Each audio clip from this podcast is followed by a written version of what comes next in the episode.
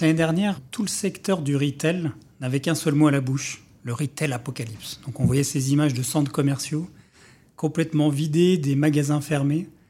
Et aujourd'hui, ce qu'on vous propose, c'est de mesurer si vraiment c'est arrivé. Bonjour à tous, bienvenue sur euh, notre podcast. Je suis Ludovic Noël, je suis le directeur général d'Altavia Aura, agence de communication 360 et qui rassemble en son sein l'agence digitale euh, JetPulp.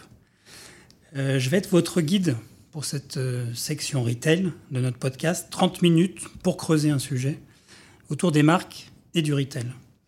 Est-ce que vous êtes prêts? Oui? Alors c'est parti.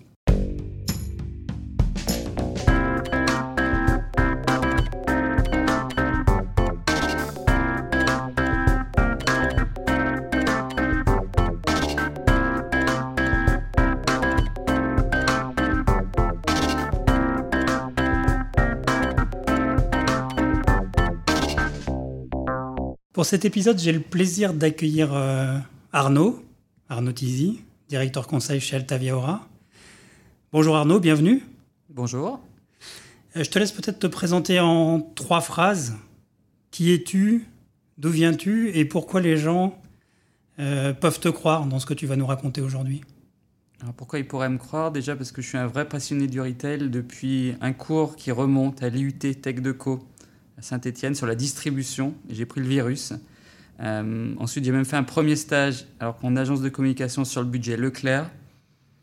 Ça fait 15 ans que je travaille dans des agences de communication de différentes tailles, essentiellement sur la distribution. Et si vous ne me croyez pas, vraiment, bah, demandez à ma petite famille que je traîne dans des magasins chaque fois qu'on part à l'étranger. Tu es également un grand fan de street art? J'aime bien le street art et j'aime bien quand le street art est appliqué aussi à la créativité publicitaire. Et j'avoue que ça fait partie des- de mes grandes passions.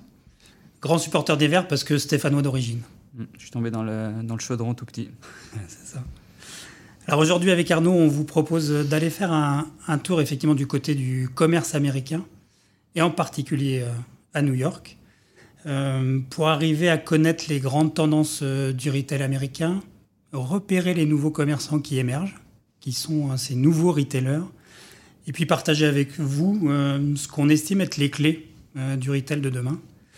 Et euh, nous allons pouvoir vous procurer cette lecture des différentes tendances du retail, mais peut-être aussi des signaux faibles que vous avez peut-être peu entendus et qui ont été collectés dans ce retail tour que tu as fait, Arnaud, à l'échelle de la ville, un peu plus que d'ailleurs l'île de Manhattan. Euh, et donc on va partager avec vous au cœur de la NRF et au cœur des quartiers aussi de New York. Alors Arnaud, trois jours à New York, 120 magasins visités, 130 000 pas parcourus à pied dans la ville, 15 conférences à l'NRF, la fameuse rencontre du retail international. Et on m'a dit aussi, au total à peine 16 heures de sommeil. En quelques mots, peux-tu nous résumer ton expérience euh, de cette exploration? Euh, terriblement incroyable. Dans les 16 heures de, de sommeil, il y avait en plus le sommeil dans l'avion. Donc le sommeil sur place était encore moins important. Mais quelque part, c'est à l'image de cette ville euh, qui est incroyablement intense, incroyablement stimulante et totalement dense. Euh, et c'est vrai que c'est un bonheur de circuler, de se laisser porter par les tendances. Cette ville qui est particulièrement photogénique, tellement inspirante. Et, c'est vrai que ça a été un vrai bonheur d'y aller à titre personnel et professionnel. Dans cette plongée euh, new-yorkaise que tu as faite, tu as décidé d'avoir euh, plusieurs champs d'investigation en fait. Oui, effectivement, on avait deux grands pôles d'analyse dans, dans notre virée new-yorkaise. La première, c'était le salon professionnel, euh, la mecque du retail, organisé par la NRF, le Retail Big Show, avec des conférences minutées, des stands à visiter. Il faut se dire qu'il y a quand même euh, plus de 50 000 participants. Avait un rythme totalement incroyable euh, et avec euh, un planning extrêmement dense et une foule d'informations totalement euh, euh, incroyable à absorber. Et le deuxième pôle, c'était bah, une plongée dans les magasins, tout en ayant euh, parfaitement anticipé, chronométré, préparé ces rencontres avec des interviews de, responsables, avec un retail tour préparé pour bah, dénicher tout ce qu'il y a de meilleur dans le retail, mais aussi se garder la possibilité de dénicher des pépites qui ne sont pas dans les tours, qui nous nous intéressent et sur lesquelles on avait une lecture euh, un peu originale du sujet. Est-ce que ça veut dire qu'avant de partir à New York, tu avais toi-même en tête les typologies de contenu que tu voulais produire euh, et donner, donner à voir en fait ce que toi tu avais détecté? Oui, tout à fait. C'est un travail quasiment journalistique, euh, puisque avec à chaque fois, il fallait avoir en tête la production du contenu, que ce soit sous la forme de film, que ce soit sous forme de photo, que ce soit sous forme de podcast, que ce soit sous différentes formes, euh, parce que j'avais un rôle d'ambassadeur au sein du groupe Altavia pour euh, partager et enrichir tout ce qu'on avait vu, lui donner une lecture marketing et communication et pouvoir le diffuser, diffuser pardon, à l'ensemble des BU du groupe euh, dans les 40 pays et pour les 2500 collaborateurs Altavia à travers le monde. Donc à chaque visite, il faut penser, analyser, réfléchir, mettre en perspective et préparer la synthèse. Revenons un instant peut-être sur le, salon lui-même. Alors tu disais pas loin de 50 000 participants, c'est 16 000 retailers, je crois que c'est à peu près 100 pays qui sont représentés, donc là on a vraiment tout le parterre euh, du retail qui est présent. Euh, un salon qui est un mix de conférences et, euh, de shows, hein, de côté exposition avec des stands. Quels sont les acteurs que tu as trouvé le plus visibles sur cette édition 2020 alors assez vite, on se rend compte que ce sont les GAFAM qui tiennent euh, le haut du pavé, qui battent la mesure. Et quelque part, on sent que les acteurs dits traditionnels du retail sont présents, oui, mais vont aussi chercher de l'inspiration auprès de ces GAFAM qu'ils soient très gros ou des petites startups qui peuvent graviter dans leur écosystème pour euh, voir quelque part cette nouvelle lecture du retail, euh, du coup beaucoup plus technologique, euh, beaucoup plus tournée sur la data, beaucoup plus tournée sur l'intelligence et sur l'efficacité. Et c'est donc ces GAFAM, les Google, Amazon, Facebook, etc., etc., qui bah, aident les autres acteurs traditionnels à inventer, se renouveler et donnent une, lecture du commerce qui et on parle d'un monde avant Covid était assez figé, et eh ben, du coup, on sentait bien que c'était ces acteurs qui le faisaient, qui le mettaient le retail en mouvement.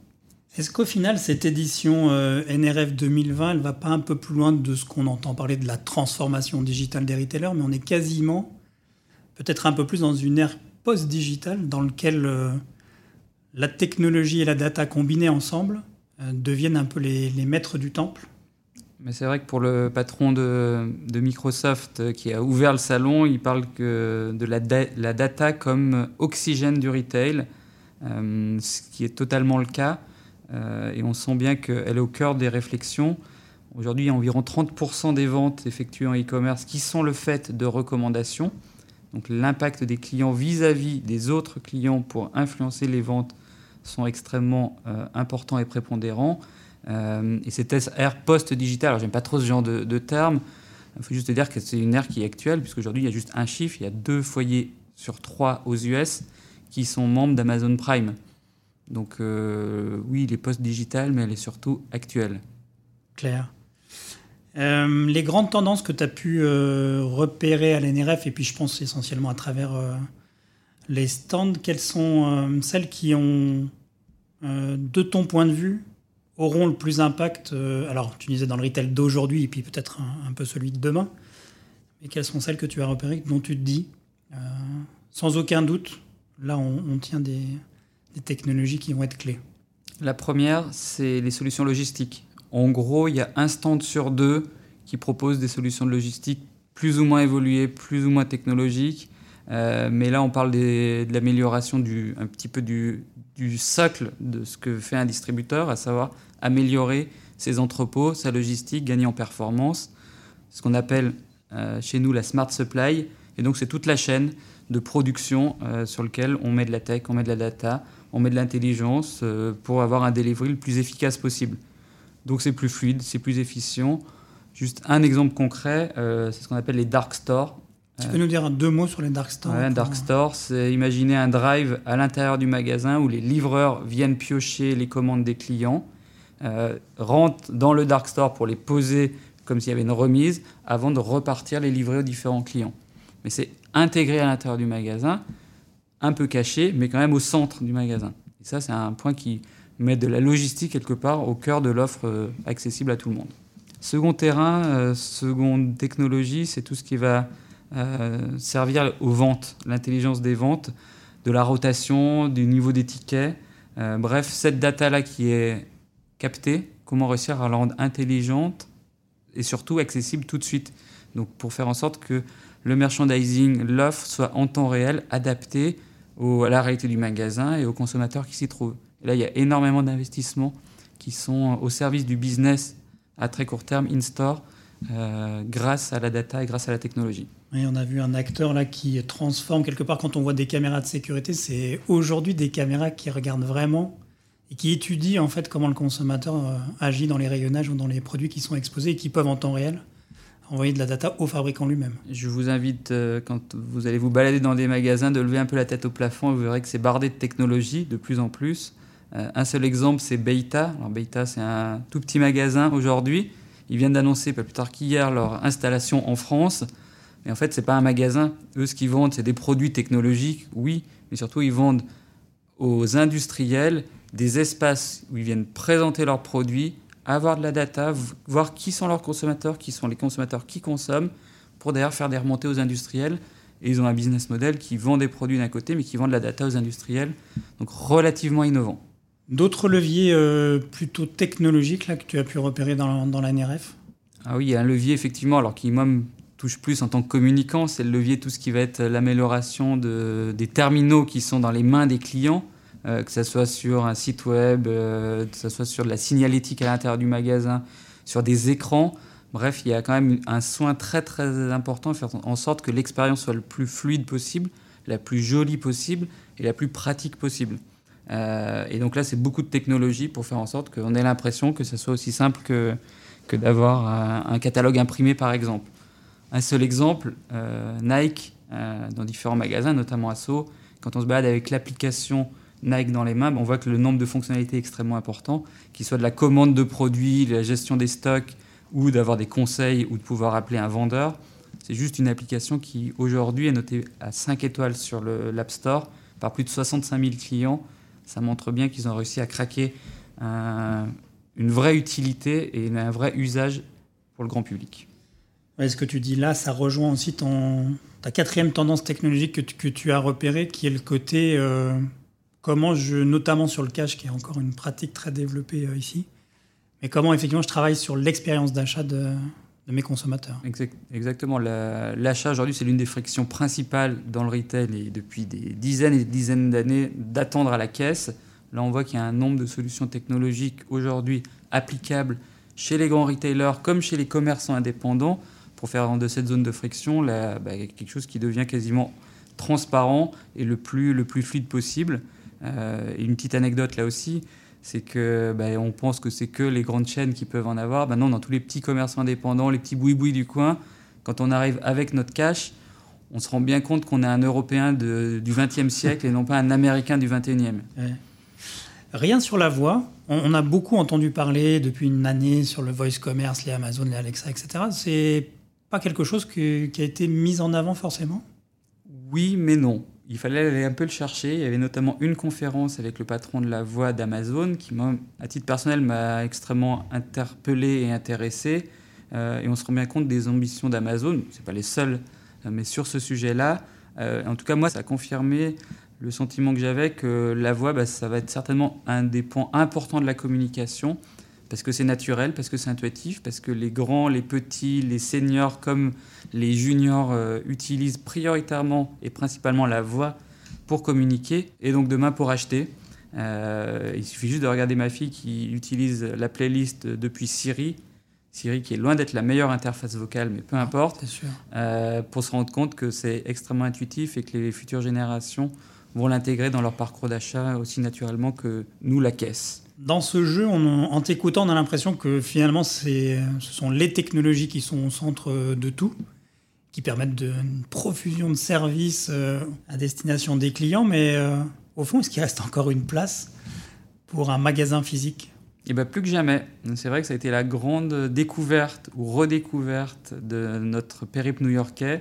On a vu un nombre de magasins indépendants, des DNVB, les Digital Native Vertical Brands, donc les marques qui sont venues du digital et qui ensuite ouvrent des points de vente physiques, et des nouveaux concepts qui montrent que ben, le jeu reste quand même grand ouvert et que c'est bien le commerce de proximité qui est hybride, qui mêle et le meilleur du physique et le meilleur du digital, qui aujourd'hui a un avenir très fort devant lui, et qui est très séduisant et qui là aussi est une nouvelle façon de, de vendre, tout simplement. Dans ce nouveau commerce physique séduisant, c'est quoi les petits ingrédients euh, de cette recette qui, selon toi, peut fonctionner pour le commerce physique? Parce qu'il faut déjà savoir une promesse claire. Euh, par exemple, typiquement, on a découvert un dental bar qui est le, premier bar dentaire sur lequel, sans prendre de rendez-vous, on peut juste se faire un petit détartrage. C'est clair, c'est simple, c'est précis, c'est identifié. Souvent, du coup, deuxième point, les concepts sont assez marqués, euh, très, assez pointus. On a par exemple découvert Aglit Italy, qui est un vendeur de lacets. Un magasin où on ne vend que des lacets, qui montent quand même jusqu'à 300 dollars la paire, euh, mais de façon extrêmement pointue. On a souvent des marques aussi qui sont engagées. J'ai Tom's par exemple qui me vient à l'idée, mais c'est des marques qui réussissent à dépasser juste une vente de produits, mais réussir à, à bah, reverser une partie de leurs bénéfices pour des causes diverses et variées et s'engager pour leur écosystème. C'est des marques aussi qui, bah, finalement, on appelle nous ça channel agnostique, mmh. donc qui font fi des, canaux et qui peuvent vendre aussi bien en ligne que sur, un terrain, que sur le terrain sans se poser de, questions et raisonnent clients prioritairement. Euh, et on est aussi aux États-Unis, ça veut dire que j'imagine que la dimension, euh, on va dire, charge émotionnelle, le côté euh, je vis une expérience en rentrant dans, dans le magasin, tu as aussi dû, l'avoir de nombreuses fois. Forcément, parce que l'accueil euh, des Américains, des commerçants américains, est à l'image du pays, est incroyablement chaleureuse. Euh, et c'est vrai qu'ils mettent beaucoup de charges émotionnelles, et surtout dans ces nouveaux points de vente, ils n'ont pas les réflexes des retailers classiques qui ouvrent un point de vente pour vendre. Eux, ils ouvrent un point de vente, pas forcément pour vendre, parce que la vente peut se faire prioritairement sur le digital, mais là, c'est plutôt pour faire toucher, vivre euh, le produit, interagir avec le client. Et le dernier petit point, c'est qu'en termes de communication, souvent ces nouvelles marques euh, sont un peu moins complexées. Elles se prennent moins au sérieux, il y a de l'humour, de la connivence, et bref, on se marre et ça fait quand même bien plaisir. Lors de, de, cette, euh, de ce retail tour et de la visite de tous ces magasins, d'ailleurs, tu étais avec deux compères du groupe Altavia, hein, Cyril d'Altavia Native et Aurélien d'Incite Action. les deux tendances que, tu, que vous avez euh, retenu en tout cas celles qui vous ont le plus marqué dans ce retail physique Effectivement, avec mes deux compères que je salue au passage, euh, on s'est quand même rendu compte que il y a un point qui est les marques qui réussissent à catalyser leur communauté de clients. C'est un point qui nous a extrêmement euh, euh intéressés. les DNVB, elles ont montré la voie, hein, clairement. C'est-à-dire qu'elles font des magasins, des espaces de rencontre, elles créent des outils de communication extrêmement fin, extrêmement pointu, extrêmement juste.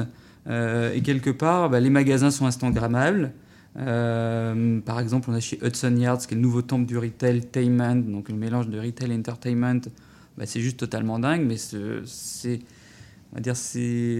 ces espaces très spectaculaires peuvent aussi vivre de façon beaucoup plus simple, beaucoup plus facile.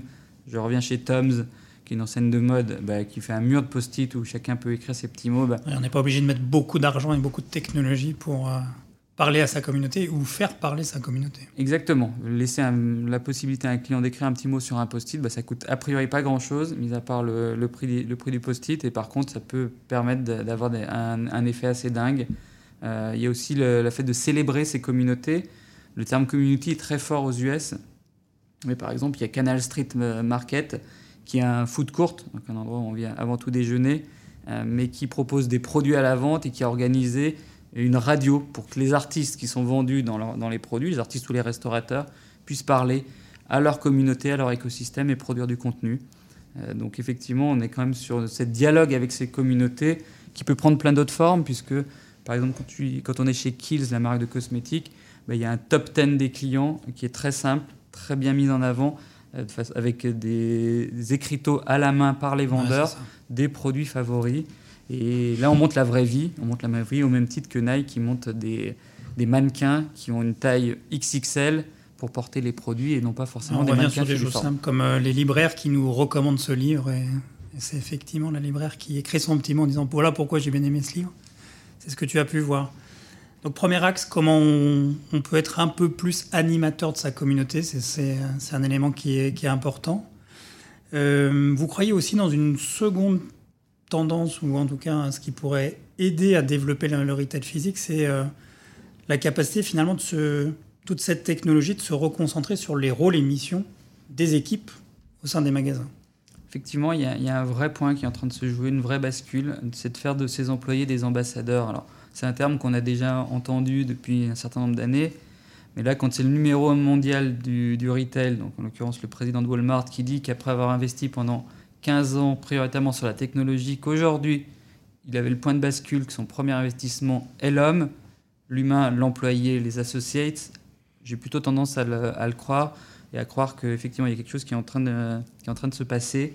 Parce que c'est vrai que quand on prend un peu de recul, on se rend compte qu'avec cette fameuse technologie dont on parlait juste avant, donc montée de l'intelligence artificielle, euh, bah, les tâches, quelque part, elles doivent être de plus en plus portées par les machines et donc de moins en moins par les hommes. Et du coup, le temps gagné, bah, il mmh. faut que les hommes, les femmes, peu importe leur niveau, du président jusqu'à euh, la personne qui est dans l'entrepôt, bah, deviennent des entrepreneurs et que les collaborateurs bah, portent le, message, saisissent les opportunités et soient vraiment, euh, vraiment bah, en face du client pour retrouver tout le sens d'un vendeur, par exemple, de faire de la vente et du conseil. C'est aussi sûrement un moyen de fidéliser les équipes parce que euh, ça donne beaucoup plus de sens à leur travail qui est moins sur, comme on peut le voir historiquement, sur des tâches très opérationnelles, mais quand on est sur la vente, quand on est sur le conseil, quand on est sur la recommandation, alors on a une valeur plus forte aussi en tant qu'individu vendeur du magasin.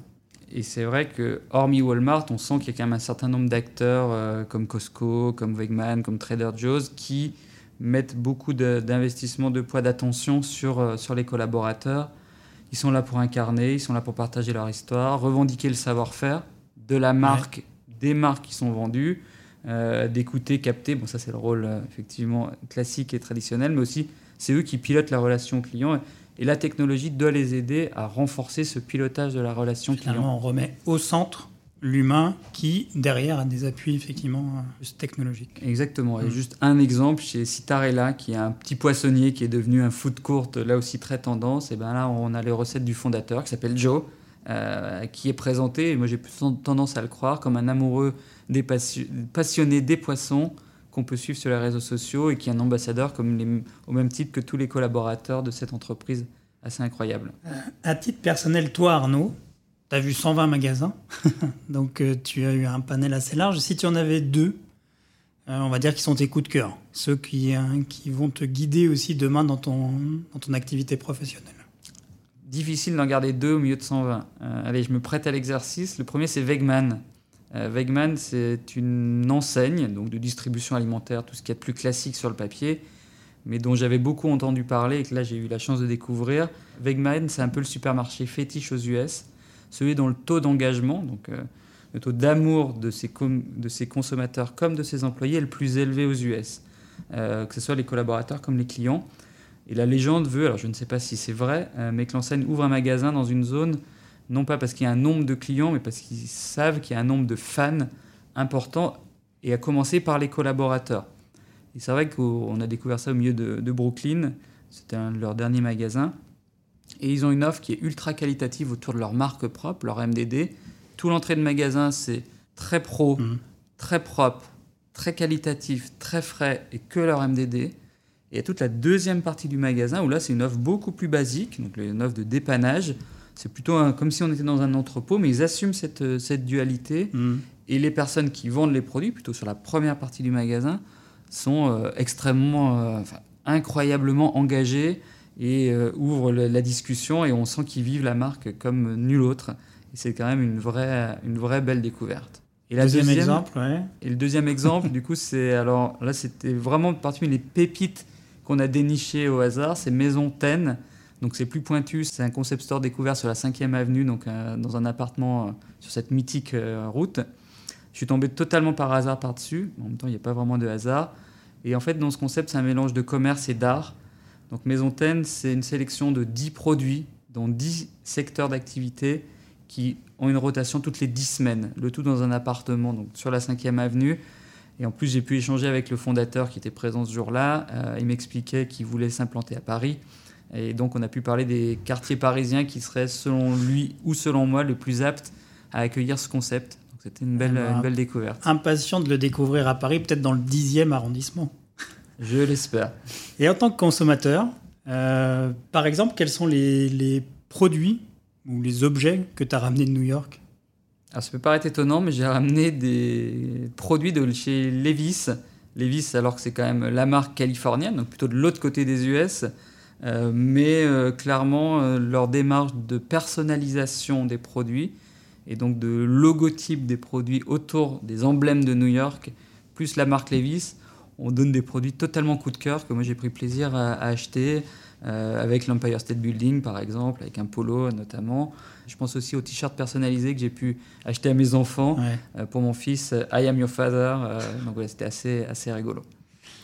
Eh bien, merci Arnaud euh, pour euh, cette, ce partage de, cette belle découverte. Je pense qu'on a là des éléments euh, qui permettent peut-être d'imaginer les fils tirer sur le retail français. Ce qui est intéressant dans ce que tu disais aussi, c'est qu'il y a un certain nombre de marques que tu as repérées à New York qui arrivent aujourd'hui en France. Donc, c'est pas simplement regarder le retail américain, mais c'est aussi des vagues qui peuvent arriver en France, d'où la nécessité de s'inspirer. sur quel support c'est le plus pratique de te reprendre contact avec toi Arnaud, si on a d'éventuelles euh, questions supplémentaires? Le plus simple pour la suite, c'est LinkedIn ou Twitter, mais LinkedIn est quand même la façon la plus simple de me, contacter et, je publie assez fréquemment du contenu, que ce soit de New York, de France ou, ailleurs. Très bien. Vous dire aussi qu'avec Arnaud, nous avons produit un format webinaire autour de ce que vous avez entendu aujourd'hui. Donc vous retrouverez beaucoup plus d'images. Donc nous sommes à votre disposition de vous et vos, équipes pour pouvoir euh, vous présenter ce format-là. Vous pouvez suivre euh, l'agence Altavia Aura sur LinkedIn et sur Instagram. Et merci aussi à Little Burn pour la production de ce podcast. Il est coproduit entre Altavia Aura et Little Burn. Merci à vous et à très vite. Merci.